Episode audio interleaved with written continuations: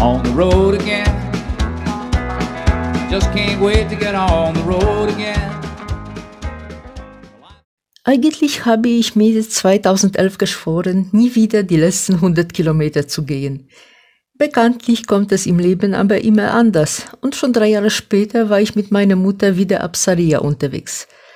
Und äh, wie man womöglich vermuten kann, war ich mittlerweile schon sogar zum dritten Mal auf diesem letzten Stück des Camino Frances unterwegs und langsam entwickle ich eine Art Hassliebe für diese Strecke.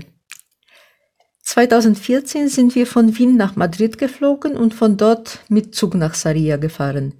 Die Landschaft hinter den Zugfenstern sah teilweise wüstenartig trostlos aus und der Anblick von den grünen Wäldern und Hügeln Galiciens kam uns danach wie Paradies vor. Diesmal haben wir in der Klosterherberge direkt am Weg übernachtet.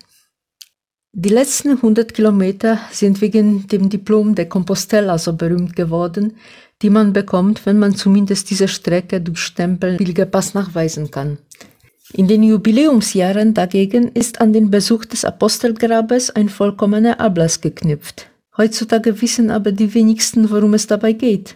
Abgesehen davon, dass vielen der Begriff nur mit Ablasshandel in Verbindung bringen, stelle ich mit Schrecken fest, dass sogar auf vielen Jakobswegseiten völliger Quatsch zu diesem Thema steht. Bei einem Ablass geht es nämlich gar nicht um den Nachlass der Sünden, sondern der Strafen. Die Sünden werden uns von Gott im Sakrament der Buße vergeben. Dafür muss man weder eine Pilgerreise unternehmen, noch sonst welche Ablasswerke tun, nur ehrlich bereuen und mit gutem Vorsatz bekennen. Jede Sünde zieht aber auch Strafe mit sich. Man muss es sich wie eine Vase vorstellen, die beim Fußballspielen im Wohnzimmer kaputt ging. Dem Kind tut sein Spiel nun leid und die Mutter vergibt es ihm auch sehr schnell. Fakt ist aber, dass die Vase kaputt bleibt. Jede Sünde hinterlässt Schäden, auch wenn die Schuld vergeben wurde. Diese Schäden müssen wir irgendwie gut machen. Durch Leiden, Fasten, Gebet, Almosen, gute Werke oder spätestens im Fegefeuer. Ein Ablass ist so etwas wie Aktion, Ausverkauf. Da wir als Kirche gemeinsam ein Leib Christi bilden, geschieht zwischen uns allen ein Austausch der geistigen Güter. Jede Sünde hinterlässt Wunden an diesem Körper, gleichzeitig aber enthält der Schatz der Kirche unzählige Verdienste ihrer Heiligen, von denen wir billig schöpfen können. Sie sind wie ein älterer Bruder, der uns die kostbare Vase fast kostenlos ersetzt.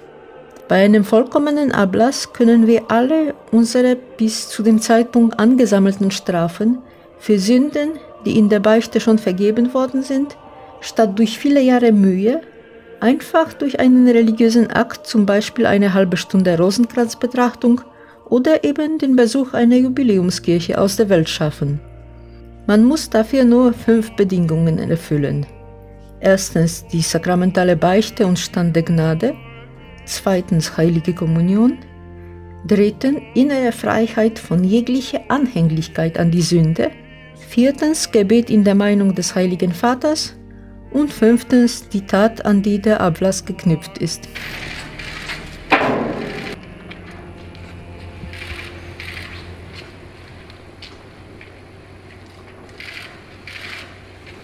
Esta es la puerta del Señor. Los vencedores entrarán por ella.